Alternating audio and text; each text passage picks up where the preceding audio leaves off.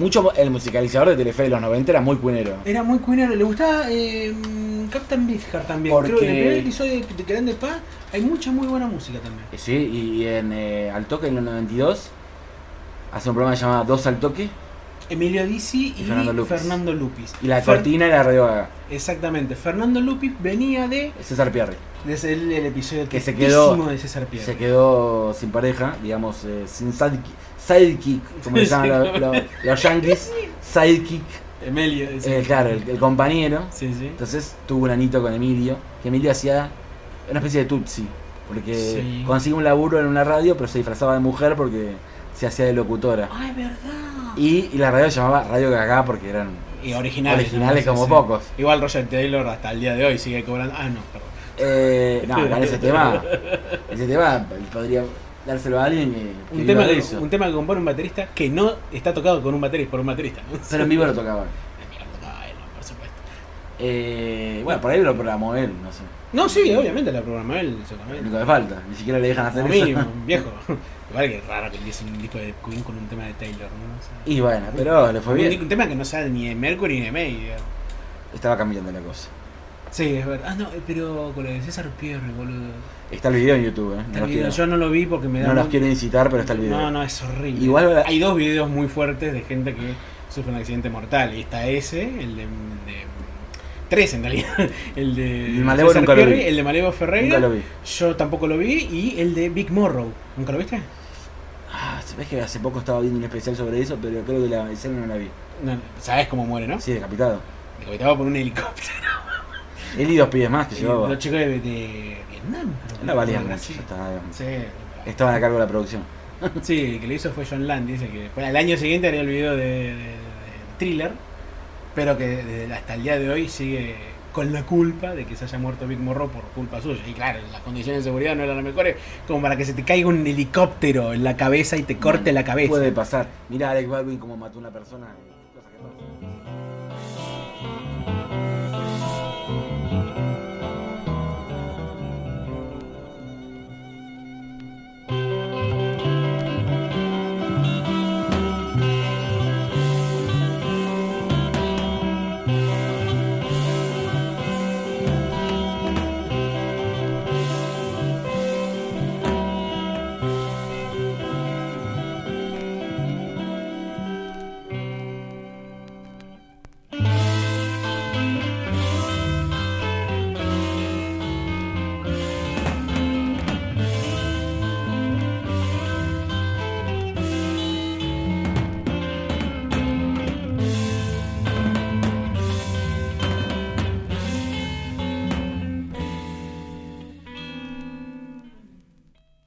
Trajiste para esta sección, Julián? Y discos de gente que se cagó en la música y en otros conceptos y que hicieron alguna serie de discos bastante particulares que vale la pena nombrar. Esto vamos a andar repitiéndolo porque hay un montón de discos que son extraños, pero sobre todo también para, bueno, porque si a veces se nos acaban las ideas, No, recurrir a este Ya método. estamos robándonos a nosotros mismos, pero hace que empieza el programa. Ah, ah, bueno, eh, qué, qué bueno que contar con ese Yo consuelo. la semana que viene hablo de Jax, que fue tu programa. No sé si te conté, pero voy a hacer un tema que vos ya hablaste. Ah, bueno, genial. Yo justo iba a hablar de Si nadie se va a acordar, ¿qué se van a acordar acá? El público se renueva, ¿no? Se renueva la pastilla que tomas. Obvio, de una. Pero, mm, o sea, traje cuatro discos en particular. O sea, tres discos y un artista en particular. Que llamarle artista ya es en particular. Vamos a empezar con este artista en realidad. Pero más que nada hay que situarnos un poco en lo, en lo que son las épocas. Pero no en el contexto por ahí de la boludez esta, ay, en otras épocas distinto. Eh, eh, no sé, ya cuando dicen hay que situarse en el contexto, yo me, Sí, me sí. pongo la mano en los bolsillos o me cuido el culo. sí. Porque ya sabe- va a venir algo. Sí. Bueno, cuidarse el culo tiene que ver con esto porque la industria del porno en general. Oh, mirá para que- dónde se fue. que- Siempre con el porno este chico. Sí, sí, bueno. Pero la industria del porno, en general, en el, en el mundo, casi siempre fue restringida, digamos. Una- comprar una copia de una película porno, antes era muy caro. Muy caro. Te la vendían en cinta, en el Super 8 y casi nunca. Y a veces era porno. Y a veces era un porno soft, digamos. O sea, porque simulaban sexo oral o cosas. O sea, la industria pornográfica siempre fue bastante Lo que restringida. conocimos en el Film Zone, ¿no? Esa película. Más o menos, sí, donde sí. se cerraban por 7 metros Más los, los miembros. Claro, sí. Y, y en Estados Unidos el porno empezó a legalizarse en el año 71. No, en el, en el año 71. Y al toque se hizo eh, Deep Throat, eh, La Garganta Profunda, la gran película. esa.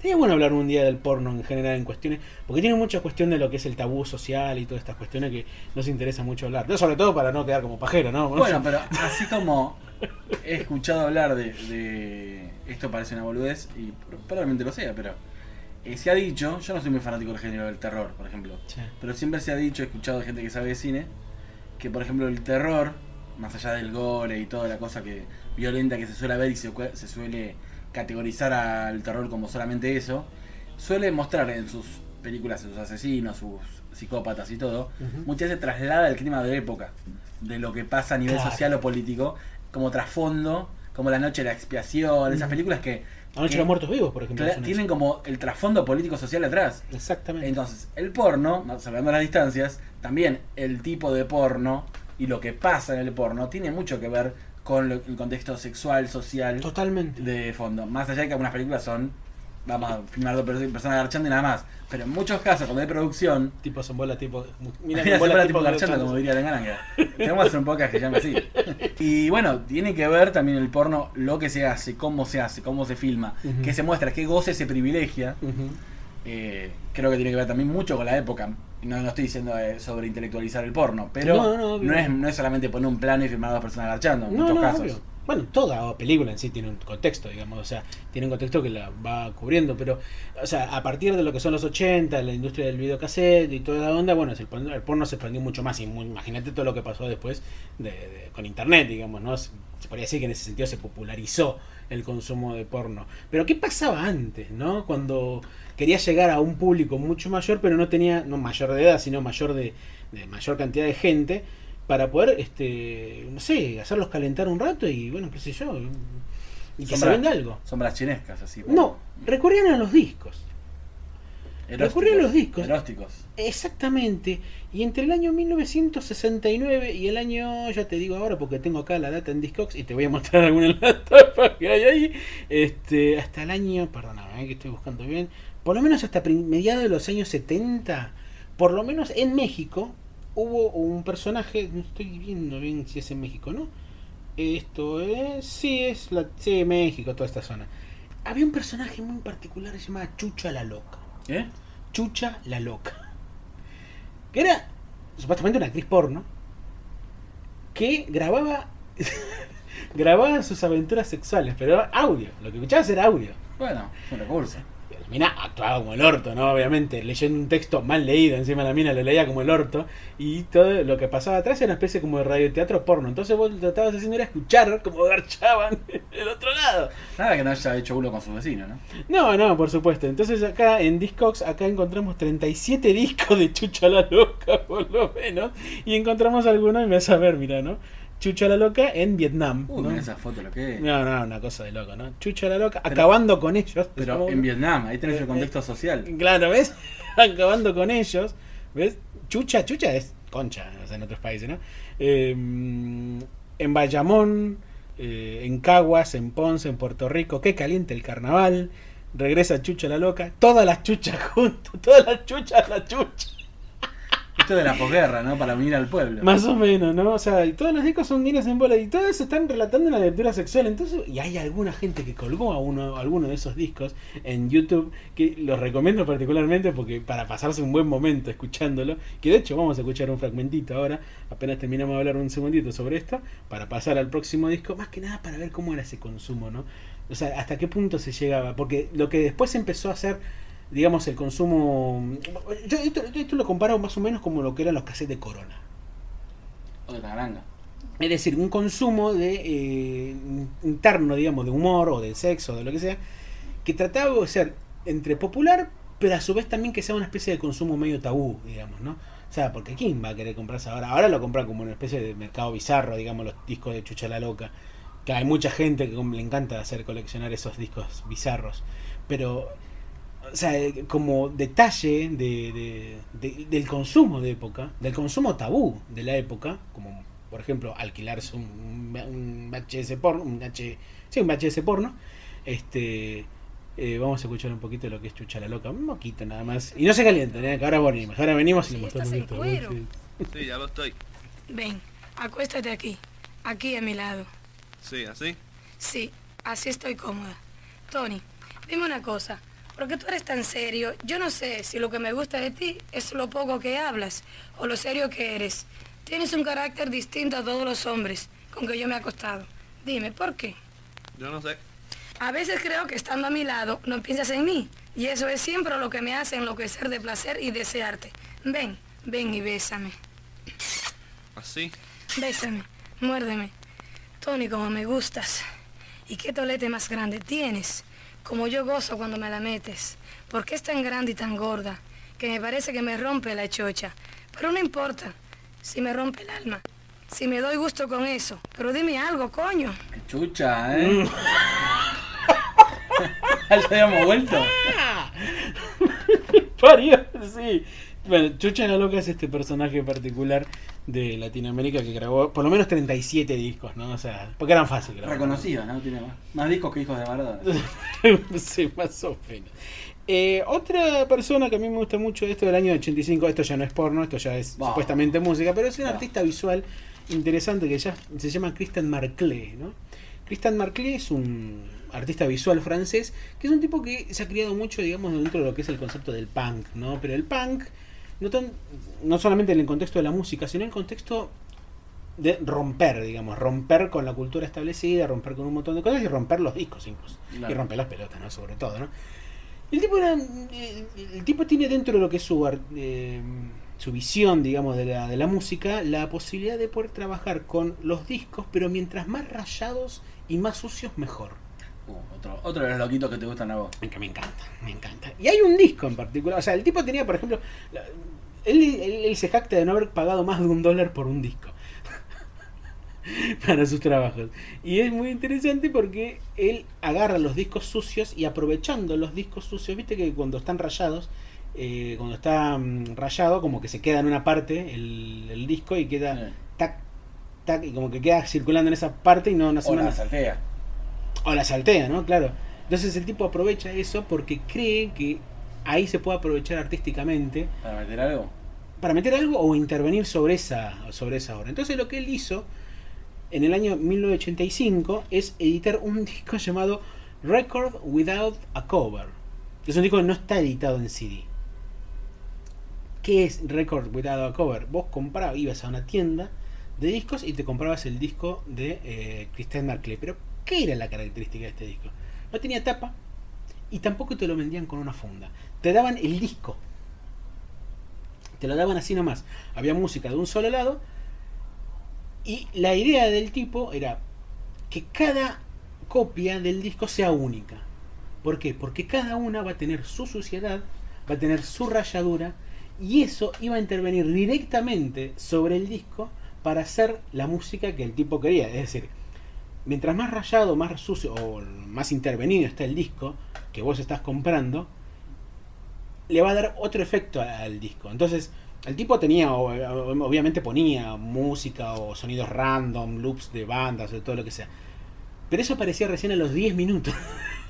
Bueno, Los primeros 10 minutos era suciedad, púa, fritura o lo que sea, pero eso es lo que tenías que hacer vos.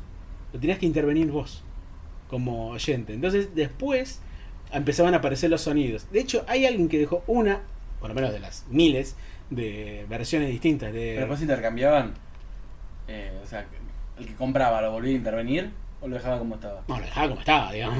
Bueno, ojo, a medida que ibas reproduciendo el oro, lo intervenías más. Y sí. Pero- si era sonoro, hacía. Con ese estado de precariedad que lo comprabas, Exacto, sí. ¿cuánto podía durar como original? Eh, exacto, por eso alguien antes de que deje de funcionar eso y LP se subió una, una versión a YouTube de las miles que pueda haber, porque al fin y al cabo es un disco que cada copia es única, eso es lo interesante, y que también vamos a escuchar un poquito más que nada para, bueno, no, no se saturen los oídos porque ahora venimos, ahora, ahora, ahora viene señora, ahora viene, déjese joder.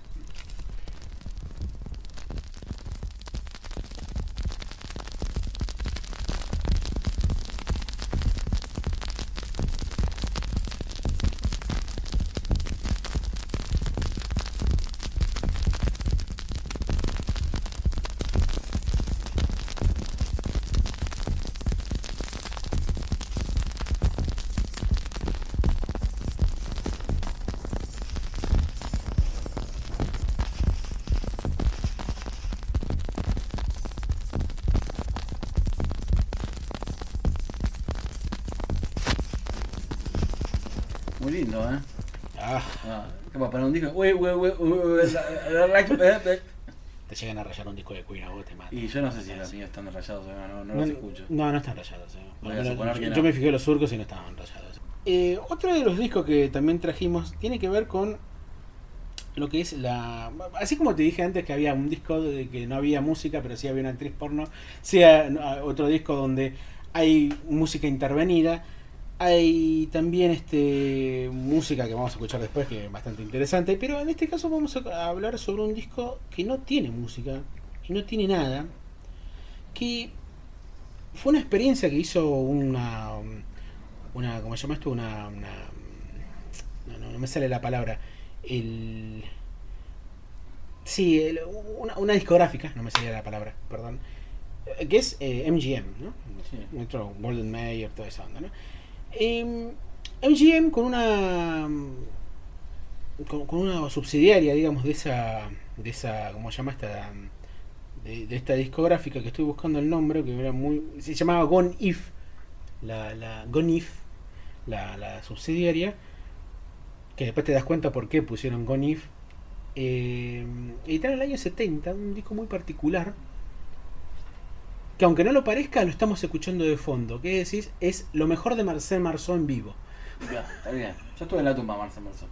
¿cómo? Estuve en la tumba de Marcel ¿estuviste a la toma de...? Sí, me quedé callado que era el mejor homenaje posible. Eh, sí, sí, sí, sí. Él también hizo silencio. Tuvimos- fue una qué respetuoso ¿eh? Sí, la verdad que. ¿te no me imaginas que muerto empieza a hablar de chavo? La verdad que yo estaba muy tranquilo de vacaciones y no hubiera dado para que se ponga a hablar. sí, no, no No me arruiné ese viaje. O no te lo. Por lo menos lo hubiera contado, eso seguro, ¿no? no, pero en el año 70, Marcel Marceau edita un disco a través del el sello este, Gonif, subsidiaria de, mm, de Metro Golden Mayer, que es el único disco que saca esa subsidiaria. El único disco en su historia que se llama, eh, que se llama The Best of Marcel Marceau y tienen cuatro tracks. Que ladre, de Best of y. Más y o tenía menos. otra. Más o menos, sí. Eh, porque son cuatro tracks, dos de aplausos de un minuto cada uno y dos tracks de silencio de 19 minutos, donde claro, está, está actuando el chavo. En ese momento está actuando. Capta su esencia. Capta su esencia en vivo, claro. Y hoy por hoy encontré una copia original de ese, de ese disco, por lo menos en Discogs, sale algo así como 50 dólares, una cosa así. Es una barbaridad eso, ¿no? Pero claro, Y pensar que médico de Queen valen menos. Vos viste cómo, cómo- cómo es, ¿eh? Pero esto fue un chiste que se le ocurrió a un loco llamado Michael Weiner que mm, produjo, eh, en su momento, el tipo en el año 72 que empezó a producir eventos para el Partido Republicano de Nixon, por ejemplo. o sea, empezó a hacer cualquier cosa, un tipo que después empezó a tener un dinero. Se llama Michael Weiner, ¿no? Y que pudo convencer a Mike Curb, que era el presidente de MGM, MGM a editar esta basofia, esta cosa rarísima. Eso es lo más mágico de todo. Pero ni siquiera podemos culpar a Marcel Marceau. No, claro. Podemos al, al que lo editó. No, claro, ve, este es el disco, ¿ves? Esta es la tapa, ¿ves? o sea, que es linda la tapa, todo muy lindo, pero sos un hijo de puta, me estás vendiendo silencio. Evidentemente, no sé, cortaba muchos tickets y dijeron vamos a ver con qué podemos sacar algo. No, claro, pero fue Hay un otra. chiste que quedó. porque En aquel momento era muy común a sacar esos discos. Como digamos, sí, mucha gente sacó un disco y sin mucho mérito. Eh, así que nos quedamos callados un ratito nada más, este, y escuchamos un cachito de lo que es el disco de Marcel Marceau. Pero son 10 segundos. Estoy ¿no? haciendo, estoy, me quedé callado, estoy, estoy actuando. A ver. El disco. Ah, qué grosso.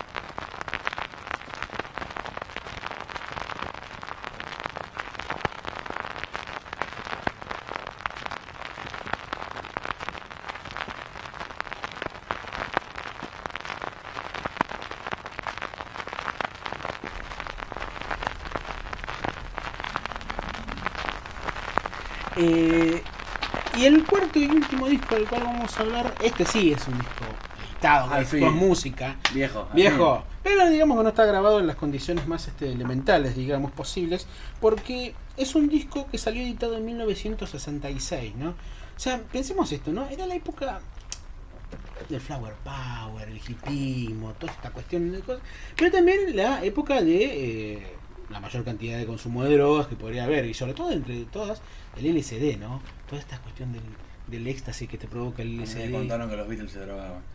Sí, bueno, los Beatles es una gran idea como para poder pensar, digamos, la, la, la primera gran banda en la cual se puede pensar con el tema de la, Me dijeron que eran drogadictos. Drogadictos, que su música estaba influenciada. Que que hacían música de.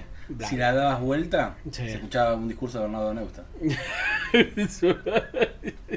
sí, los Beatles. Ah, Un discurso monólogo. regresivo, ¿no? Un, eh, sí, un monólogo de Bernardo Neusta en tiempo nuevo se escuchaba. Si Wow. dabas vuelta un disco de los Qué Beatles. groso, ¿no? Y mm, en el año 66, o sea, producto, digamos, de toda esa idea, wow, músico que hace música psicodélica, más también a la invención de las drogas, bueno, ¿qué podemos hacer algo como para poder llamar la atención de un público? Y pongamos músicos drogados a tocar. Bueno, básicamente el rock and roll, ¿no? Básicamente el rock and roll, pero bajo los efectos del LSD. Que es muy distinto, porque los chabones empiezan a tocar, es, empezar a tocar y claro, vos ves, escuchás el- la intervención de la música por el efecto del LSD. Y este fue un disco que se llama LSD o LSD Underground 12, que es un vinilo que se editó en el año 66 que tiene, como decís acá, tracks lisérgicos que fueron grabados en Los Ángeles durante el verano del 66, ¿no? El, no lo grande verano, antes de, de, de Woodstock, ¿no?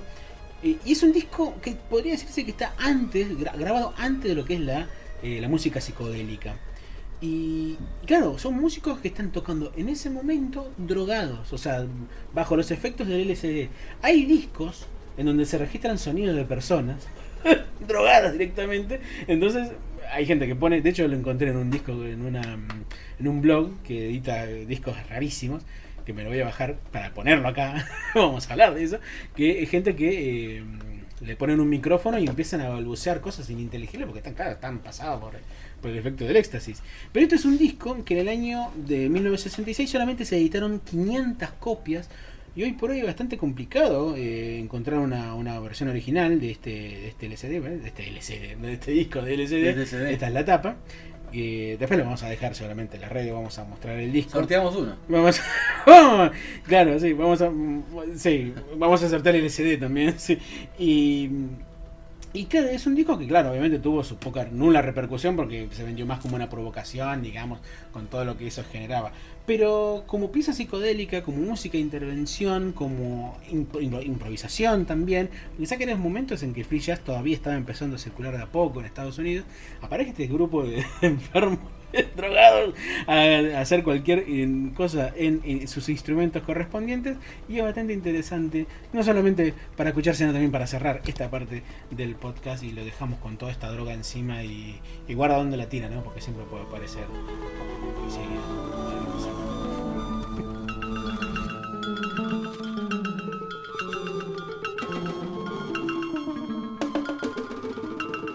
Iba a hacer un chiste, pero justo vi que enfilaba para el final y dije, no, no la meto. Voy a decir, no, por ahí no, que no se vendió mucho porque por ahí no funcionó la estrategia de, de venderlo en las, en las escuelas y en las iglesias. por ahí el marketing falló ahí.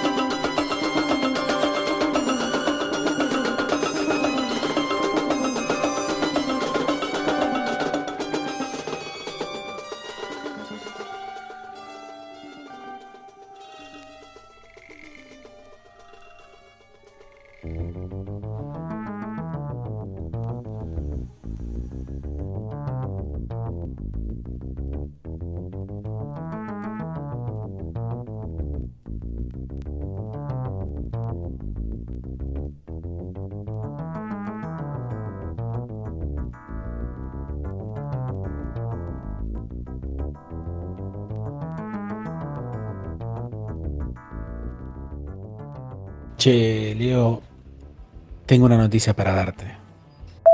No me digas que ahora eso es legal, porque el abogado me había dicho que no se podía. ¿eh? ¿Eh? No, boludo, no. Te quería decir que ahora tenemos Twitter. Ah, bueno, no, eso está bien, me parece mucho más legal y, y menos problemático para todos. Menos mal que es menos problemático. ¿Querés que te diga la dirección? Sí, sí, ya lo estoy anotando. www arroba w, ¿cómo es? Eso es muy de los 90, flaco. Nos pueden seguir en Twitter como todo se puede charlar.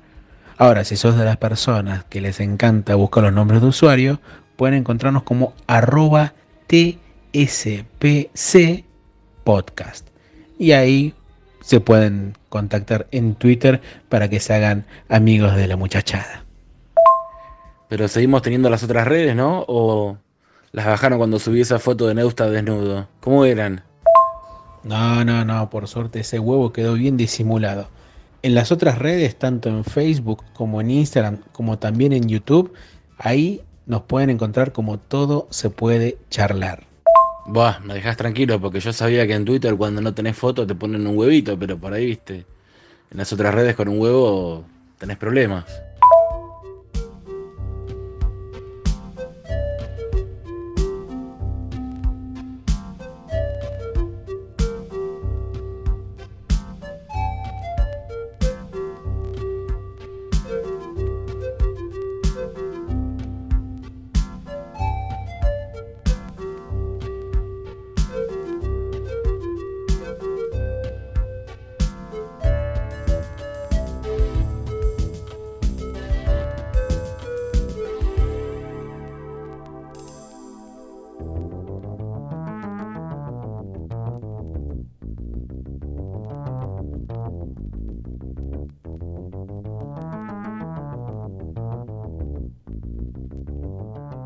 Kirax es periodista y creador de contenidos. Lleva actualmente un podcast como Solos y de Noche junto con Brad Contreras y es el creador del canal de YouTube KX Contenidos, dedicado al análisis de discos y libros relacionados con la música. Kirax es el nuevo invitado de la segunda temporada de Todo se puede charlar. En la descripción del episodio van a poder encontrar los links directos a sus proyectos. Kid es fanático de Kiss, pero Bob Dylan le parece sobrevalorado. A Kid le encanta Hot Space de Queen, pero The Wall de Pink Floyd no le gusta tanto. Kid fue a ver a Green Day y a Billy Idol, pero no iría ni gratis a ver a The Strokes. Kid, si vas a ver una banda, ¿preferís verla sentado o bien parado? Igual también depende eh, a lo que, lo que vayas a ver. Hay bandas que son para ver ahí, no sé, a Billy Joel no lo vas a, te da lo mismo si lo ves sentado ahí tranca. En cambio, si vas a ver a Divididos, No, te sí. prendés en la joda, boludo. Sí, eh, eh, fui a ver a Paul McCartney, me acuerdo una vez en La Plata que estaba con acceso a la tribuna. Era campo con acceso a la tribuna. Y me fui arriba a la tribuna, dije Paul McCartney, digo, la verdad que me quedé parado dos horitas, lo veo sentadito, escuchándolo. Y estuvo lindo, me recagué de frío como nunca en mi vida, en La Plata, en mayo. Pero era para sentarse y escuchar la música, no era para qué voy a hacer en el campo. Yo fui a ese, sí, ese estuvo bueno. ¿Qué fuiste vos, a la primera fecha o a la segunda de La Ah, Plata? Porque hizo dos. Me suena 17 de mayo, ¿puede ser? Pues Ah, fui- yo fui, 19, yo fui 19. Y me pasó algo loquísimo en ese recital y, y Julián me, me pedía ahí justo que cuente alguna historia. Me pasó algo loquísimo en ese concierto que yo fui solo. eh, y a la salida, medio que no me acordaba cómo volver. Entonces, eh, encaré, viste, ahí, no sé, sinceramente estaban bolas, no sabía para dónde ir. Encima me había quedado sin internet. ¿Cómo? ¿Dónde estás vos? Yo vivo en zona oeste, Loma del Mirador. Ah, da igual, tenés un viajecito. Sí, sí, a La Plata me acuerdo. Y sí, tres horas y pico, No, casi cuatro cuando- de viaje, Lo seguro. peor que tienen los shows de La Plata es eso, la vuelta. Por más que te vayas con micro, la vuelta es un parto igual. No, es un dolor de huevos. Eh, sí, yo fui a tres conciertos ahí y los tres fueron un dolor de huevos para volver y espero yo- nunca yo- más tener que ir ahí. Yo, si no es ahora, es una banda que me guste muchísimo, no me banco más Mm. ese viaje. Perdón, antes de que sigas con la anécdota, esos recitales fueron Pearl Jam, seguro. Sí, sí. Te faltan dos. Bueno, Paul y uno más. A ver si la sacás. ¿Cómo? No, no, no, no. Es una banda que es una banda que dentro de dos o tres semanas toca de nuevo en Argentina. Guns. Ah, Guns, claro. Los Guns con los Who. Sí, sí, sí. Oh, Yo que fui con dos amigos. Oh, Fui con dos amigos que ellos fueron más a ver a The Who. Me, me encantó, ¿eh? Los Who la rompieron todísima. Y bueno, Guns. Bueno, sigo con la historia. Y bueno, salí, estaba medio en bola, no sabía para dónde encarar. Y dice algo, viste, que ahora medio como que la próxima digo, hay que tener más cuidado. Justo pasa un chabón, va, pasa no, estaba un chabón ahí entrando a su coche y de casualidad justo se me dio por preguntarle al loco eh, dónde estaba la terminal de, de micros para volver a, a mi zona. Yo te llevo. Me dijo así, sí, yo soy de ahí, yo te llevo, me dijo. Así empiezan películas de terror, ¿eh? Sí. Te lo juro. Y en ese momento estaba, digo, ¿qué hago? La pucha madre, boludo. Yo me quería volver, era tarde. Eh, me acuerdo que se había jugado Boca contra Nacional por la Libertadores y quería ver el resumen, ¿viste? Estaba. Ah, bueno, entonces por eso fui al otro yo, porque yo estuve en la cancha ese día. O sea que Ah. fui al otro, fui al otro yo porque estuve en la cancha de Boca. Claro, el día que atajó Orión los penales. Estuve esa, sí, estuve ahí. Ah, estuviste. Entonces Sí, fui al otro show de Paul entonces. Eh, bueno, me terminé volviendo con el chabón, hablando de, de Phil Collins, de, de Genesis, escuchando la Aspen. En 20 minutos, 30 minutos como mucho, yo estaba en mi casa. Si no, estaba a las 5 de la mañana. Una experiencia bárbara, pensamos que terminaba mal. No, La, la- la parte mala fue que puso Phil Collins.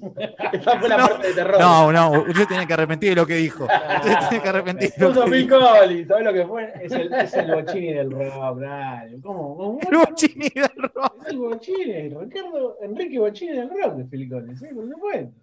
La concha de tu madre, bochini, ¿vos sabés quién soy yo? Ochentoso, símbolo ochentoso. Todo, claro. Es el bochini del rock, hijo de mí. No, yo lo banco. ba- banco. Phil Collins es la superestrella más improbable de la historia, porque el chabón es pelado, enano, tocaba la batería en una pinta, banda de rock pinta, progresivo. pinta De, de que te coloca cable. Claro, y terminó, y terminó siendo una superestrella mundial. Sí, Es más, tan, tan icono ochentoso que en el recital más icónico de los 80 es el único que tocó en los dos shows. Ah, en el live. Aid. En Live Aid tocó en los dos, fue el único que tocó en los dos. Estaba en y se razón. se tomó un Concorde, que es otro símbolo de los 80, de progreso de los 80, y se fue al Estados Unidos y tocó en el otro. Tocó en los dos shows. Símbolo, ochento- símbolo ochentoso en el recital emblema de los 80. Phil Tenés razón. Collins, viejo. Phil Collins. Acá. ¿Te leíste la. vos que te gusta leer, Julián, te leíste la biografía? Not Dead Yet. No, no la leí, pero sé que es muy graciosa. Como Sí, está muy, está muy buena. Otro Muy punto en común con Bochini que terminaron hecho mierda los dos físicamente. ¿no? Ah, sí, sí. Los dos rotos tan. Phil Collins no, no se puede hacer un vaso de agua ahora, creo. Más o Me menos. me voy a arrepentir, me voy a arrepentir toda la vida de no haber sacado entrada para ver a Phil Collins en el 2018. Yo también me, me arrepiento de no haber ido. No, boludo. No, encima, ¿Cuándo vino? eh, En En dos- 2018. ¿no? Sí, sí, yo me acuerdo que en 2018 yo andaba con el, andaba con el presupuesto muy ajustado, entonces el chabón vino en la época que estaba en Lollapalooza y tocaba mm, Jam y los Chili Peppers, entonces digo, bueno, voy a tener que elegir. Con tanta mala suerte que yo elegí para la fecha de Pearl Jam, que fue la fecha que se suspendió por la lluvia. Se prendió por la lluvia, sí. Y la, la guita de- Pero pará, pero pará. Y no me acuerdo cuánto salía, no sé, a si- unos cuatro o cinco lucas de, de esa época. Más o menos, ni idea. Bueno, y ese año fue remufa para mí, porque a final de ese año era el Personal Fest y tocaba Robbie Williams. Y yo soy fan de Robbie Williams, aunque odiamos al fan. Banco, banco. Y también se me suspendió por la lluvia. No, No pegué una, boludo. Eh, eh, Era el día del Boca River, la, la final de, de vuelta, creo que era por la Libertadores. Eh, o sea, la- 2018, no. 2018 para la música del fútbol fue un año de mierda para mí. Eh, el, que yo sí, también fui a ese, pero el primer partido se suspende. Ah, ese es el primer partido, claro. yo fui hasta, hasta allá y estaba inundadísimo y no se jugó y fuimos al otro día. Que este, era toda una incertidumbre, porque parecía que el segundo ¿Qué día es? iba a llover. Ah, Claro, el, el, Era 2 lluvia- a 2. Lluvia La ida del 2 a zarpada, 2. Sí. No, el primer, el segundo día no pasó nada. Pero hasta la pija estaba lloviendo. Y imagino que para shows lo mismo. Acá cuando llueve, te llueve todo. No, no, sí, ese año no, no pegué ni una. los- Me cancelaron dos recitales en un año y por lluvia, Y loco. la verdad que, la verdad que mala suerte, porque me ha llovido, pero no, creo que suspensión no tuve ninguna. Yo me acuerdo del video de cuando se cayó el escenario de Lola Palusa de la fuerte lluvia que había. Que había- mostraban un. No, sí, terrible. No, no, ese. No, la mala suerte que tiene acá Lola Palusa con Argentina es increíble. Se le fue el último recital de Lo- los Fighters. Lola, Pamufa, Lola, Lola Pamufa, boludo. título para episodio. pero, pero, sí, no, es horrible es- esa, esa cuestión. Yo me lamenté, yo un poco me lamenté. Fighter me hubiera gustado ir, yo lo vi una sola vez. Hablando de lluvia, los vi el día que en River, que se llovió todo, con Arctic Monkeys. ¿El Foo Fighters? ¿sí? Los vi, sí. Ah, sí. Foo Fighters. Quilmes Rock 2012. Exactamente. Se llovió todo. Que igual se llovió todo y cuando salió Grol, dijo, vamos a tocar, no sé qué, vamos, sí, dale. Pum, dejó de llover. Posta que salió Grol y dejó de llover. Pero hasta entonces nos recontra acabamos mojando. eh, me quedé la espina, pero digo, hubiera estado bueno ir porque me gustaba, pero digo, si lo hubiera visto, te quedas peor para mí. Si lo hubieras visto el último show y después se moría, te sentís peor, me parece. No sé, si- es medio ambiguo, decís, hubiera estado bueno Mirá. si lo hubieras visto, lo disfrutabas y todo y después se moría, te sentís como el culo. Sí, bueno, mirá, Te, te- te acercaste emocionalmente y después te, se murió, nah, sí, mal. Eh, no, mirá, lo que me pasó a mí es que yo tenía entrada para ese Uh. concierto. Yo tenía entrada para todo. y después no iba nada. Después la fue perdiendo. Después perdí. Bueno, la cosa es que en ese momento yo estaba juntando guita para armarme una compu nueva, ¿viste? Para poder grabar, editar mejor y todo eso. Valió la pena, pero bueno, la cosa es que yo tenía la entrada, entonces yo la había comprado originalmente pre-pandemia porque iban a venir los Guns. Yo la compré para ver a los Guns. Cuando, se sal- cuando sale el lineup nuevo, donde no están los Guns están los Foo Fighters, ahí con mi amigo con el que íbamos a ir, Ale, este, empezamos a debatir qué hacemos, vamos, no, porque los Foo están buenos, sí, estaría bueno verlos, qué sé yo, ya está, la entrada la pagamos. Bueno, la cosa es que yo en ese momento me ganó la, la urgencia de, de- de juntar la guita para el equipo nuevo. Entonces vendí la entrada, se la vendí al amigo Fran Romano, de Odio al Fan, y él terminó viendo el último concierto de. con, con la entrada que yo le vendí. Increíble. Increíble, boludo. Pobre Taylor que te esperaba ver ahí. Así que ahí ya se, podía- ya se podían bajar las entradas. Por un momento, viste que estaba la moda de. En la pandemia de que eran personalizadas, ¿viste? toda esa movida de Ah, sí. Hubo una época que viste era medio que no podías ni revender porque era como- le ponías tu nombre y ya no se la podías dar a otro. Bueno, creo que. Creo que, la, de- creo que la de Green Day, por ejemplo, es así. O sea, tiene tu, tu nombre, tu DNI, y chau, si la querés revender, medio que ahí como que te jodieron. Show en teatro mata show en estadio, y encima el Teatro de Flores está más copado, y volverle de Vélez es un quilombo. Yo Es un quilombo, ¿verdad? Nunca fui a un estadio para ver un recital. ¿Nunca? Jamás. Mirá vos. No tengo. ¿Cuál, cu- cuál fue de los lugares que más has ido a ver conciertos? Y seguramente fue Luna Park. Mm. El Luna Park fue donde- cuando fui a ver a. Creo que fue. Fui dos veces. Creo que la próxima, la- ahora voy a ir la tercera, va a ser la de la de Billy Idol, pero fui dos veces. Una para ver a Lelutier y otra para. mm, Bueno, que fuimos con vos. con- con- fuimos Vamos a ver a Mar Mar, Martel. Mar Martel. ¿Lo ubicás? Sí, sí, sí, sí. La- Qué grande. Fue una gran sorpresa, muy grata sorpresa. ¿eh? No, yo he ido a, a estadios, sí, fui a Boca, fui a River, fui a Vélez, a Argentinos. Y Mirá. bueno, creo- ah, La Plata, sí, a ¿Qué fu- esos. ¿Qué fuiste a ver a La Plata. ¿Qué fuiste a ver al templo del beat de la paternal? Eh, fui a ver a los Gardelitos. ¿La semana pasada? El Ah, otro día, sí. ¿te clavaste las 5 horas de eso? No, no, me volví antes, boludo, me volví antes. No, no, ya estoy grande, ya no. 60 temas, No, ¿qué le por- pasó? ¿Qué era? Igual bastante copada la propuesta de hacer toda su discografía en una sola noche, pero hubieran arrancado más temprano, loco, siete y media arrancaron. Joder, joder, boludo. Yo me quedé hasta casi las 10 de la noche, después me volví. Me fui con el 63, me fui a Barranca de Belgrano a comer una empanada y me volví a mi casa. Yo conozco una amiga que fue al recital y le digo, ¿para qué, boludo? ¿Pero qué, qué pasó? ¿Perdiste algo? ¿No perdiste la apuesta? Va, a, a mí los ver, no me gustan, pero... a, a- a mí sí, a, a mí sí me, me- me gustaba más de, de- de chico y eres una banda que, no, no sé, así seguidor fiel a, loco, a full, pero bueno, me pareció una propuesta copada, pero no, arrancaron, arrancaron, arrancaron muy tarde. A ver, si vas a hacer un concierto de 5 horas, Sí. eh, por lo menos, no sé, tipo 6 de la tarde, dale mecha. Porque Sí, después- mínimo. Va, pero Porque es también... tandas ¿no? Digamos. ¿Cómo? Dividirlo en tandas, o sea, que se... Sí, sí, sí, sí, sí, hora y sí. media, hora y media, hora y media, bueno, ya está, por lo menos sabes que voy a ver tres recitales que van a Yo me que yo escuché dos discos, porque encima arrancaron de atrás para adelante. Y el mejor disco que para mí es el primero, eh, lo habrán hecho como a las 12 de la noche más o menos, cuando yo estaba en casa, yo estaba en casa acostado, boludo. Suerte. Le pusiste like en Facebook. Qué lindo. Muy lindo. Sí, no, pero hay que entenderte la propuesta, muchachos. Estamos. Estábamos todos para quedar 5 horas. A los 15. Creo que rompieron el, creo que rompieron el récord estos muchachos. ¿Qué el- tenía Spinetta el récord? ¿Y el ¿no? Las récord? 5 horas. Sí. Sí, pero lo que pasa es que Spinetta eh, que hizo conciertos con distintas bandas, con distintos músicos. Sí. En cambio, estos chabones hicieron todo el recital ellos solos.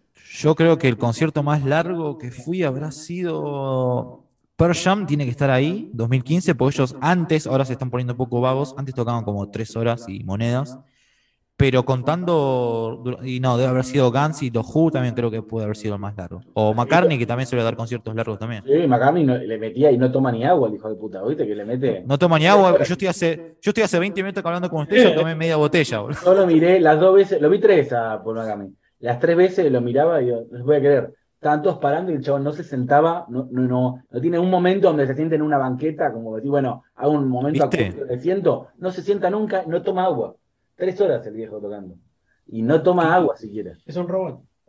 Igual a mí me gusta mucho cuando hablaban de Cerati. Nada, Cerati vivía choreando. Pero fíjate a quién choreaba. Ese es el tema. Chorear, chorean todo. Chorear, chorean todo. Fíjense a quién chorea Cerati. Pues chorea Focus, chorea XTC, chorea. mm, ¿Cómo se llama este otro este africano? El que hizo Kuti. O sea, es un tipo que tenía muchísima música encima. Chorea Madness. Hay un tema de Soda Stereo. Es, pero es, es idéntico a un tema de Madness. A, a Ace Frehley. Hay New York Groove. también con New York Groove, o sea, no hay ningún boludo, ¿sabes? No. Sabía que agarrar. Era un tipo que tenía muchísima, este, muchísima música encima. Eso, Pero eso hasta Yo a Cerati, a, el a Cerati, a, y- a- a Cerati y a Soda, a- y a Soda no les perdono que hayan rechazado a Kiss. Porque, ¿no sabían ustedes esa historia? no, no. A verla.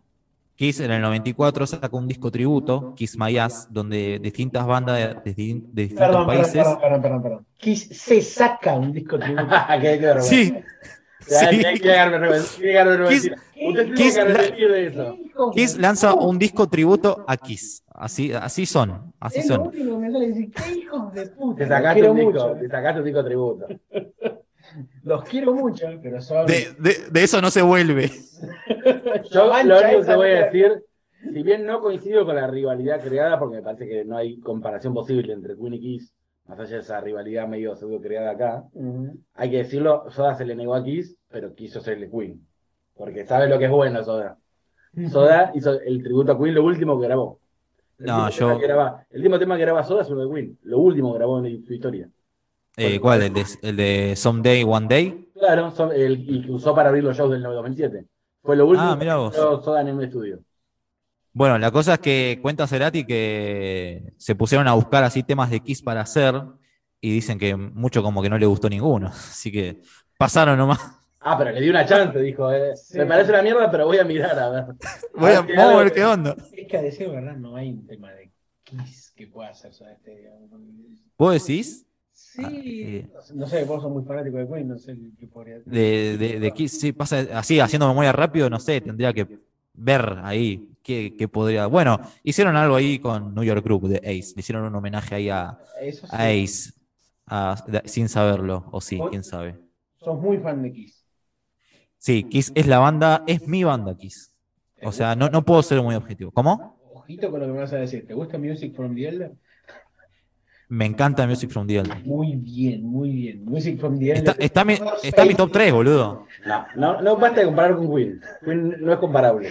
Es el hot space de Kiss. Music Sí, sí, the sí. Ah, y de paso aprovecho. Hot, y banco Hot Space también, ¿eh? Banco Hot Hot Space Space también. es cada vez, yo lo digo, para mí es el menos bueno de Queen, nunca decir el peor. Para mí es el menos bueno de Queen, que es distinto. Y voy a decir una cosa, van 40 años, en unos años más, cada vez, cada vez es más reivindicado Hot Space. A mí me encanta Hot Space, cada vez boludo. más, re- Pa- cada vez más valorado. Mira, Backchat, las palabras de amor, Action This Day, Under Pressure. eh, es un discazo, boludo. Eh, Yo, cool yo Cat. diría. A mí me gusta Va. mucho Cool Cat. No, Cool Cat me parece un embole. No, a mí me encanta, a mí versión me encanta. Hay una versión con Bowie, de hecho, también, que también es un embole. Pero con Bowie. Embole, con Bowie. En Bowie.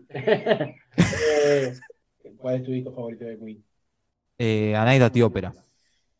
Esa tirada de trigo. Ese es un gol para la pero este es muy No, eh, Para muy bueno, boludo. eh. Para mí No muy sé, ¿cuál, cuál querés que te diga, boludo? Eh, ¿Te Works? ¿Querés que te diga? Ojo con The Works, eh. Yo soy- Ojo con The Works. Para mí Que tiene. No, no, pará, pará. The Works es Radio Gaga y I Want to No. Break Free y nada más. Y El resto to es, relleno, boludo. Y bueno, esa, esa, esa, esas tres. Esas más. tres. The Works son tres temas nomás, boludo. Pero qué tres temas, eh. Son tres, son tres juegos de selección, eh. Sí, bueno, pero. Tenés tres de nueve. Bueno, no sé, me gusta mucho Innuendo también. Ah, Innuendo es una obra Eh, maestra. Yo soy. Sí. Mi, disco favorito es Noticias del Mundo. El mío es de News of the World. Bueno, sí. De es tan 70. bueno que se le perdona a Dilaila.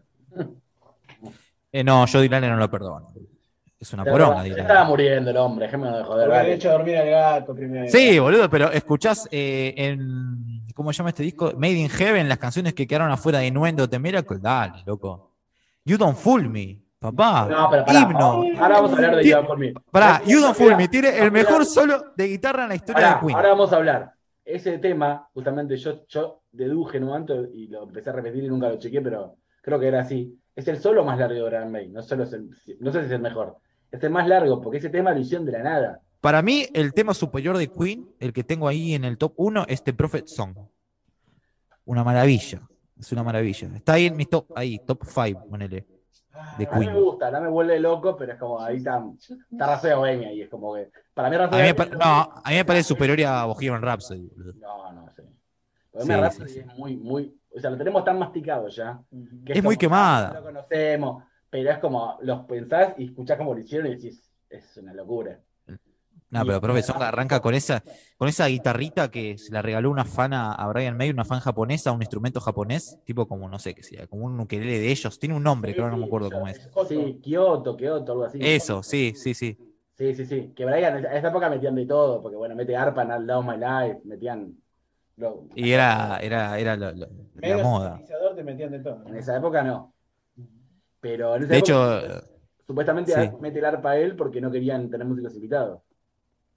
Sí, no, no había. No, aparte Queen cuando grabó ese disco, recordemos que estaba jugad- jugándosela mal. Era ese disco, si no pegaba ese disco, eh, chau, porque estaban sin guita, no había presupuesto. Eh, bueno, estábamos hablando de Kiss antes y Kiss cuando sacó a Live, que es el disco en vivo, el primero, también estaba más o menos en la misma situación, aparte salieron en el mismo año, 75. Los dos estaban en la ruina, ya no los podían bancar más, y se estaban jugando sus últimos cartuchos y con los últimos cartuchos salieron ganando, triunfando. Me- ahora me dieron ganas de escucharlo. ¿verdad? Ma- mañana La idea es que todos escuchemos Queen todo el tiempo, al mismo tiempo. voy a estar muy queenero, voy a estar. Línea básica. Y este hace un rato me decía, siempre escuchando Queen. Todavía, mira, lo tengo que agarrar a trompada. Andaba, andaba en el mood. Hoy andaba justo muy, muy popero, ochentero, así que me van a meter en otro, en otra, en otra instancia. Yo estoy ahora como si estuviese en un barrio distinto. ¿no? Este último día estaba escuchando progresivo español. No, qué Rock embol. español, no, ya Ah, no, Triana, ¿qué estabas escuchando? Triana. Triana, Iceberg, Itziar, este. mm, Ay, no me acuerdo cómo se llama. Bueno, otras bandas más también. Triana me parece una de las cosas más lindas del rock sinfónico, rock progresivo, en, el- en idioma, en idioma español, diría, en general. Mejor que algunos discos que dicen, no, con argentino, grandes discos de rock progresivo, lo escuchás. No, no, yo el, el, el pro que salvo, que salvo muy contadas excepciones, no. Te cuesta, ¿no? Me cuesta, me cuesta. No, Y me- pasa, ¿viste, ¿viste el personaje de Capuzoto que dice, y ya muestra más Phil Collins, Bon Jovi y todo eso? Bueno, yo soy, yo soy, yo soy ese personaje de Capuzoto. Aguante Bon Jovi, ¿eh? Kid, muchísimas gracias por estar acá en este nuevo episodio aquí de Todo se puede charlar. La verdad, te agradecemos enormemente todo este tiempo que tuviste con nosotros para hablar de música, de Queen, que también es música. Por supuesto. Eh, ¿Y qué música? y, eh, De shows, de- y, de, de idas a La Plata, de anécdotas con extraños. a ver, Sí, sí, gente sí, así. sí. Te, te agradecemos mucho, pero antes que nada quiero que nos digas las redes sociales en las cuales te podemos contactar. Muy bien, me pueden seguir en Instagram, ahí estoy como kit doble guion bajo ax, porque se ve que alguien me lo primerió, el, del guion bajo común. Eh, en Twitter también estoy como kit doble guion bajo ax. Eh, nos pueden seguir en, en YouTube, ahí estamos como KX Contenidos, donde subido- subimos videos con amigos, con coleccionistas. Eh, ahí pueden seguirnos en YouTube. ¿Qué más? A ver, en Spotify estoy con el podcast Solo si de noche, con mi amigo Vladimir, que es de Chile. Y nada, ahí está todo lo que necesitan saber para estar al tanto de lo que salimos en KX. del- con el muchacho, un amigo chileno, el que estaban al lado de Queen en uno. Me mostró, me, me quiso, me quiso comparar con esto. Mirá, hablando de Queen, mirá. Y justamente hablando de música, ¿qué te gustaría escuchar para despedirnos de esta parte? Y bueno, ya que estuvimos muy cuineros, eh, vamos a escuchar You Don't Fool Me. Vamos a escuchar You Don't Fool Me de Win, muchachos. Vos no me engañás. eh, Eh, ¿no? exactamente. Gracias, Kid. Eh, a ustedes, muchachos. Muchas Nos gracias. Nos vemos.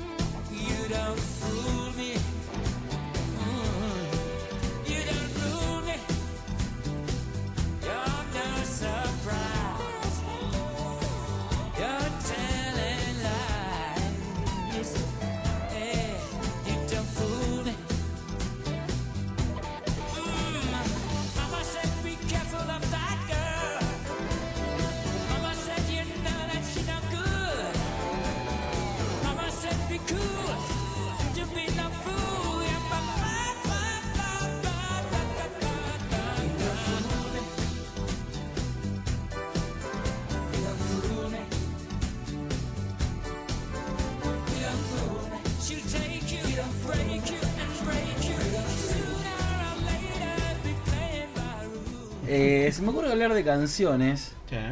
viejas o de cierta antigüedad que se revitalizaron a partir de una obra de ficción. Ah, por favor. Por ejemplo, canciones que volvieron a estar en el plano mayor, en los flashes, como se dice, ¿viste? todos los lugares como te voy a decir. Y tuvieron un revival, digamos, una canción de- vieja que a partir de una situación puntual de una película, una serie o una obra de ficción, como que de repente llegaron a nuevas generaciones. Sí. Que esto ha pasado muchas veces. Ah, sí, sí. Nos encontramos muy seguido. Ahora lo que está muy de moda es que revivan canciones a partir de TikTok. Viste que están muy dando vueltas cuando aparecen canciones viejas. y la- pero yo no voy a hacer eso porque No tenemos TikTok tampoco. tengo 38 años. Y me voy a comparar como un adulto de esa edad. Si se llama TikTok, sabemos todo perfectamente Yo que tengo de 17 TikTok. años. Yo tengo cuenta de TikTok. eh, y subo videos con máscara. Para que no me identifiquen. Claro. Bueno, una de las canciones que, que quería traer acá. Eh, que fue un fenómeno. O sea, estamos hablando de cuatro situaciones muy puntuales donde. Donde Despegaron a partir de un hecho particular. Sí, canciones que habían gozado de éxito, pero que, que la, la ficción las impulsó a, a llegar a otra generación. Claro. Una, por ejemplo, fue por partida doble, Don't Stop Believing, de Journey, la Sí, famosa sí, banda sí. norteamericana, Gran banda. que, bueno, es más de, digamos, cualquier melómano la va a conocer, pero es más de consumo interno yankee, Journey. Como un Sí. clásico yankee, pero acá vos si te parás en Corrientes y Florida y no la conoce nadie. Claro, bandas como Chicago, como Kansas. Kansas, por ejemplo, no sé, o no sé. Asia. Ah, No, Asia, no, Asia la conoce todo el mundo. No, Pero- aquí la va a conocer. Y es, conocen más un poco. De- Sí, porque había un, un integrante de 10, pero, o sea, centro del, am- del, del ancho brazo del pop, o sea, mucha gente la, la, la conoce, pero eh, sí, pero esas bandas que tienen ese, ese sonido, digamos, Grateful Dead, ponele, muy yankees. Pero no las conoce nadie acá. Claro. Si no es melómano, no la conoce Claro, nadie. exactamente, digamos, Chip Trick, otra banda. así. Pero pones a cualquiera un par de temas de Journey y decís, che, ah, este la conozco. Claro, Por lo menos. Hay otras bandas que por ahí ni poniéndole los hits los conocen. ¿Qué pasó? Bueno, en 2007, esta canción de Journey sonó en el final de Los Sopranos. Y como sucede en estos casos, donde es un fenómeno muy grande a nivel importancia, sí. eh, fue como un, un revival importante, Claro. porque fue la canción que eligieron para el cierre. de- Hablemos del final de Los Sopranos. No vamos a hablar del final de Soprano porque somos una somos un podcast eh, eh, spoiler no friendly. Sí, sí. Respetamos los fines, no vamos a hablar del final de Los Sopranos. El podcast es no, eh, no mm, spoiler friendly, yo sí soy amigo del, del- No, no, bueno, hace 15 años terminó Los Sopranos, podríamos decir eh, algo sobre el inentendible final de Los Sopranos, totalmente críptico y abierto. Sí, sí. Pero la particularidad es eso, que quedó retumbando esta canción porque fue la canción elegida. Es lo que ellos lo saben. O sea, me parece que No saben que cuando eligen una canción, saben que va a quedar asociada a ese final, a ese momento clave de la historia de la, de la serie. David Chase nunca explicó el final de Los Sopranos, el creador, el, es como le llaman ellos el showrunner de Los Sopranos. Showrunner es como el tipo que... Como que Larry dirige- David, digamos. que es, no, es como el que dirige algunos capítulos que es como el que está a la cabeza del equipo de guionistas. Y de- Ah. pero no es el, eh, no está siempre dirigiendo los Como capítulos. Dick Wolf de La Ley y el Orden, por ejemplo. Digamos. Puede ser, no, no sé tanto. Pero por ejemplo, de pasa lo mismo con em, esta que no continuó, Mindhunter, Claro. que no continuó porque no tenía tiempo Fincher. Fincher es el director famoso que dirigió capítulos de la serie y muchos otros los guiona y muchos otros deriva.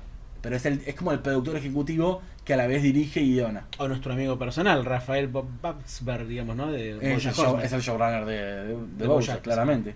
Bueno, él no explicaron el final. El final se han dado diversas eh, Debe haber muchos videos en YouTube, ¿no? Sí, conspiraciones, todo.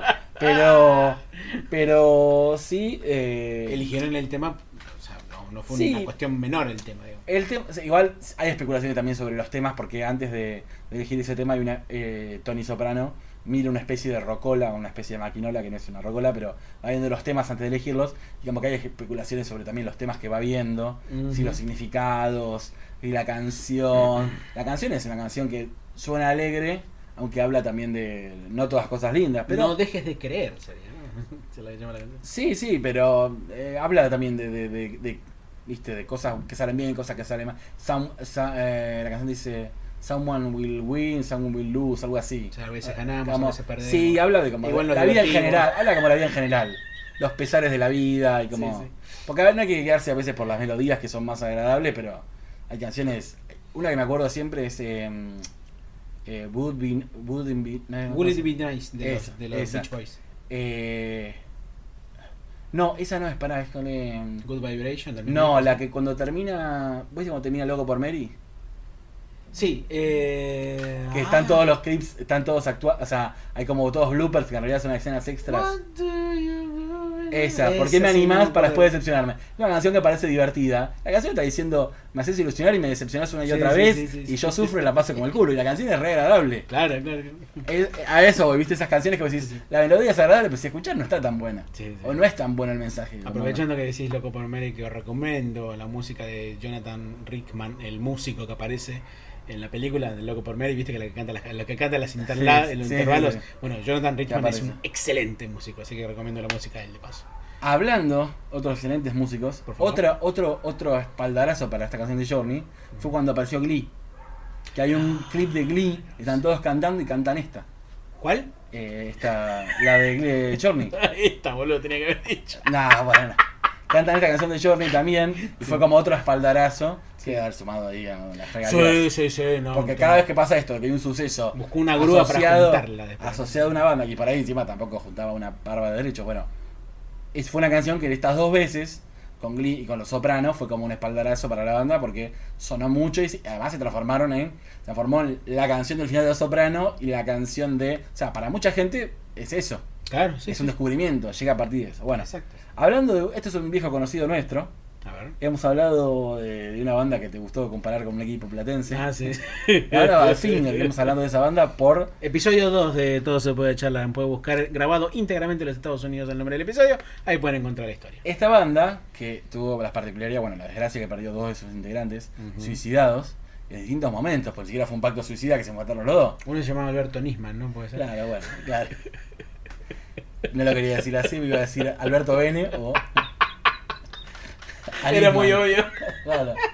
Eh, era- dos miembros se suicidaron, y- pero a la vez fue una banda que supo, tenía todo para romperla, tenía el, padri, el padrinazgo, sería, Sí, sí. de George Harrison, creo De que Paul era. McCartney. No, Paul McCartney era. Paul McCartney. Sí, sí. Suerte que la conté yo la historia, Sí, sí, no me sí. acuerdo. Pero Apple Records lo quería, los Sí, quería sí, los contrataron, de hecho. patrocinar, o sea, una banda que tuvo, supo, supo estar ahí, era como la, la banda que le iba a pegar y, y tuvo retrocesos, porque los estafaron también, bueno. Sí, sí. No importa, la cuestión es que es una banda como maldita. Pero a la vez, también de consumo interno, allá es como, diría menos conocida que Journey, porque Journey tuvo más hits y ponerle más vida.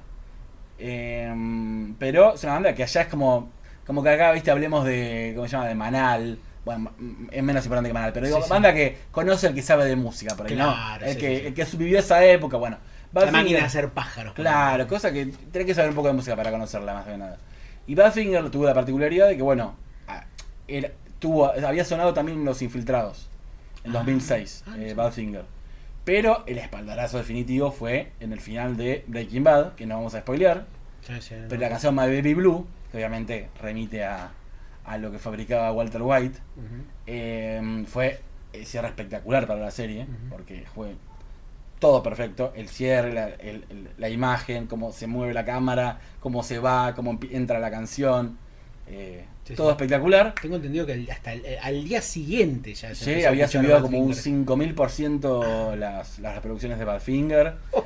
Se transformó claramente en una canción. O sea, de, de Departed, Los Infiltrados, había hecho, viste, subir un poquito las los volúmenes de, habituales de esta canción, pero definitivamente a partir de ahí, para justamente estamos hablando de una, una banda que no, no, no trascendió tanto las épocas, más que como una anécdota de una banda maldita, una banda que pudo ser, para la gente que nació después de los 80, se transformó claramente en la canción de Breaking Bad. Sí. El final de Breaking Bad y mucha gente habrá entrado a escuchar la música de ellos por eso. Seguramente, pero además lo, lo que cuentan con el tema de las series, por lo menos de estas dos series que estás hablando, es que a diferencia de lo que son las películas, las películas tienen su edición en banda de sonido. O sea, vos podés encontrar la canción directamente en el disco. En cambio, para buscar la película, el tema en la serie, tenés que ir a buscar los discos directamente de la banda. Sí. O a Spotify o en otro lugar. Y eso es, digamos, lo que hizo más interesante saber. Esta banda hizo este tema y empezaron a escuchar los temas de Badfinger, Sí. de Journey. Porque no solo sonaron esos temas. No, claro. Hubo como un revival y son bandas que, bueno, eh, te da y te quita. Transformás en la banda de, porque te, te Ujú. quedas asociado a la película, Exacto. pero eh, te posiciona de una manera, llegás a una gente de cómo hubieran llegado de otra manera.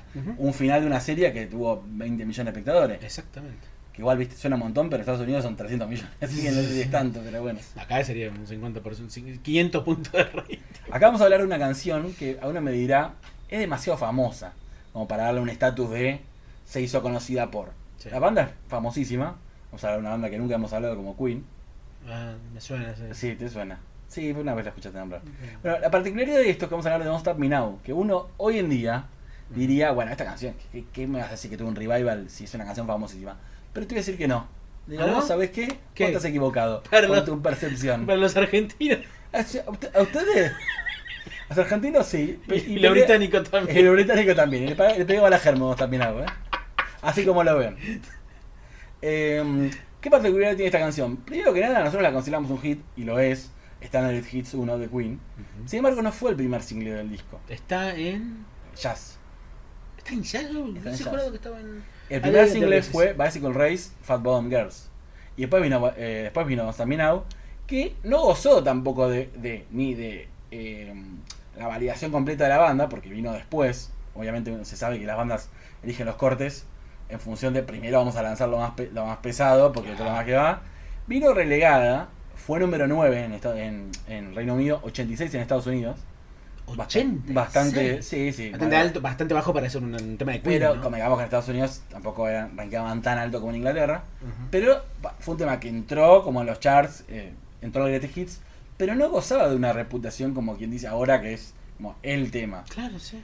Con el tiempo se fue como ganando lugar y lo que le- lo, lo que muchos coinciden, periodistas ingleses y todo, a- además coincidió con un momento en el que Queen estaba como en un lugar, la banda y todo, como después de la muerte de Freddy, estamos hablando de fines de los 90, principios de los 2000, fue una etapa donde la banda no sabía muy bien dónde situarse, porque ellos estaban en esa época que, que grababan con Robbie Williams, que hicieron un, un comercial de, de Pepsi con Britney Spears, era como que Fire, sí, Fire, hacían sí. cosas como suelta, pero es como que no eran una banda, no eran, eran como una banda que se había terminado, pero no, no tocaban ellos tampoco, porque no daban shows, Claro. no tocaban solistas, era una especie de cosa Y además tampoco tenían proyectos solistas, como decís. no había nada muy claro en la banda. Entonces, una espaldara, además, más allá de la posición de la banda, no también había quedado como un lindo tema del pasado, pero es como que no, no, cala- no calaba, no era un tema que sonaba todo el tiempo y todo el mundo. Sí, bueno. Era como un tema querido, pero no, no, no, no, no era tan famoso.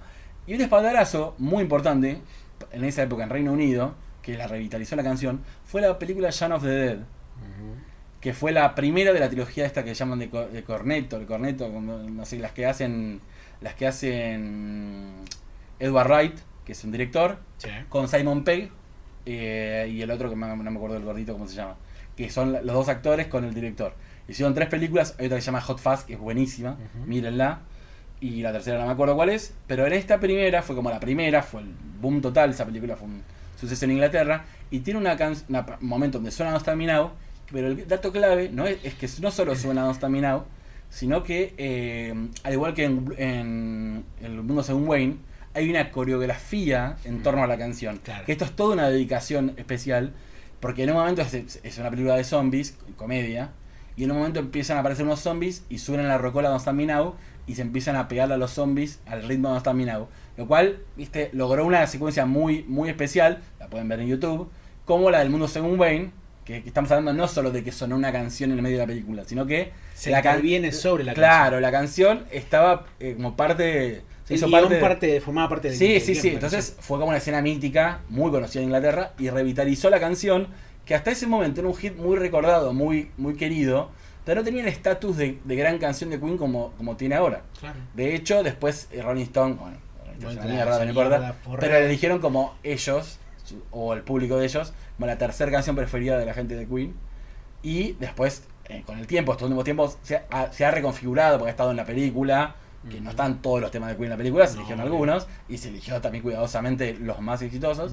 Estamos terminados, y hace no mucho había pasado las 500 millones de reproducciones en YouTube o en sí, Spotify. sí, sí, o sea, te marca, a ver, tiene muchos hits Queen, pero este no estaba tan situado arriba, no era la primera categoría. Y este, este tipo de cuestiones lo, lo situaron más arriba donde estaba. Exactamente. Porque estamos hablando, Bohemian Rhapsody es una categoría, We Are the Champions, We Rock You, arriba, arriba. No, terminado, no era un hit tan importante, con el tiempo se convirtió en una canción mucho más querida por la gente, me parece. No sé si tan valorada musicalmente, sino que es un tema, viste, que la gente le gusta. Que de hecho fue votado como el tema preferido de los británicos para manejar. Es muy común escucharlo, vas a una cualquier clase de, de gimnasia en un gimnasio. Sí. Es, es la canción remixada que es una canción muy querida, pero bueno, no siempre tuvo ese nivel de fama. La película esta, por ejemplo, contribuyó mucho en un momento en que Queen estaba como medio estancado a ponerlos otra vez en un lugar.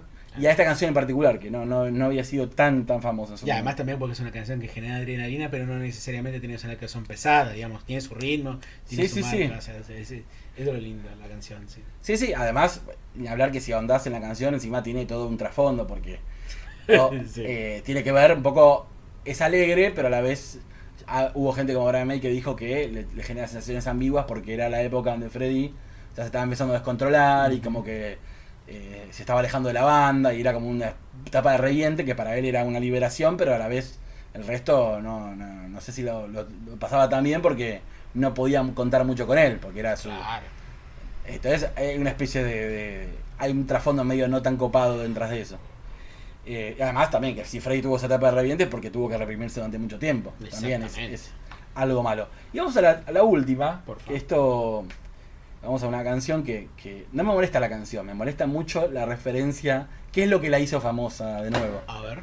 Eh, vamos a hablar de Bella Ciao, Mm. la famosa canción popular italiana, que había sido en su momento considerado como un himno antifascista, Sí. y que lamentablemente se hizo célebre, porque esto es totalmente funcional, ¿no? Adrede, por un programa nefasto, una serie nefasta como La Casa de Papel. La que... mierda esa, sí. No, no, no, vamos a... No, todo el merchandising que hay alrededor de la serie, o por lo menos la publicidad. Yo quiero publicidad de. Netflix, así que no digamos eso. Ah, bueno, está bien. Igual- Pero producto menor, digamos. Sí, sí, sí. Puesto menor, digamos. Sí, no, no, bueno. eh, fue una canción que está asociada a los partisanos italianos, a la resistencia en la guerra.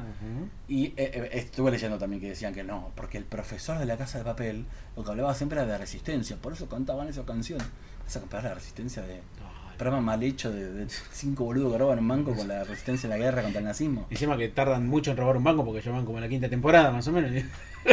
Pero bueno, más allá de los gustos, y de que nosotros tenemos gusto y la gente que mira la casa de papel claramente No, no, por favor, por supuesto. eh, es innegable que este el suceso de esta poronga logró que se popularice una canción de hace siete décadas, que, que de otra forma lamentablemente no la hubiera conocido nadie. Claro, obvio, obvio. De hecho, generó, se generó mucha polémica porque, bueno, primero que...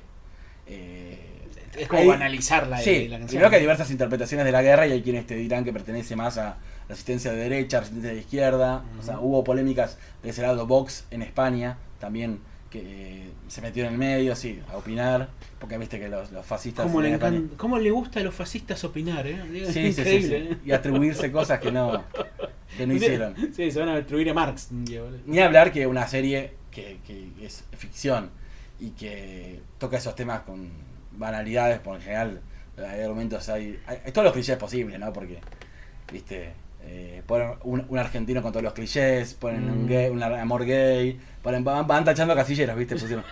A mí me parece una ficción bastante menor, lamentablemente no me gusta que, que algo político se popularice por, por algo de este tipo, porque sabemos que no, se va a vaciar de contenido, se va a licuar.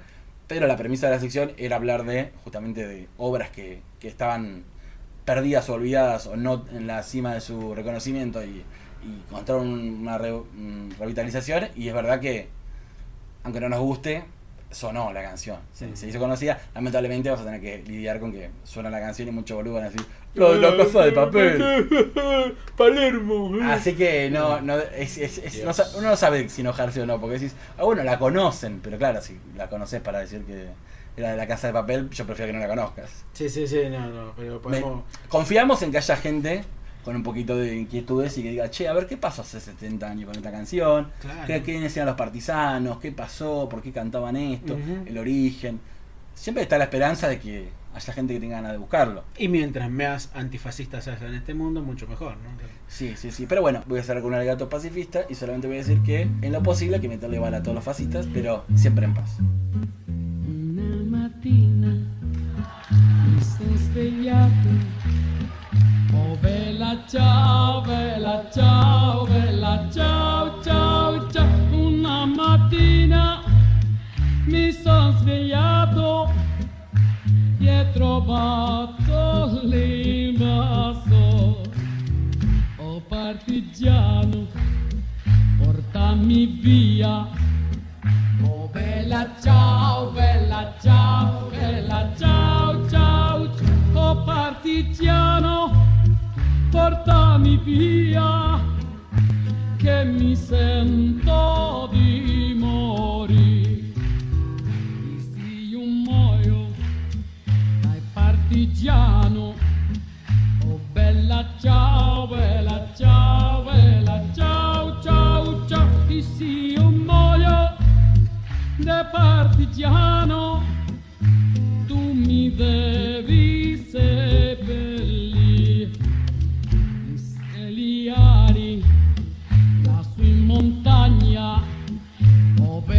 bella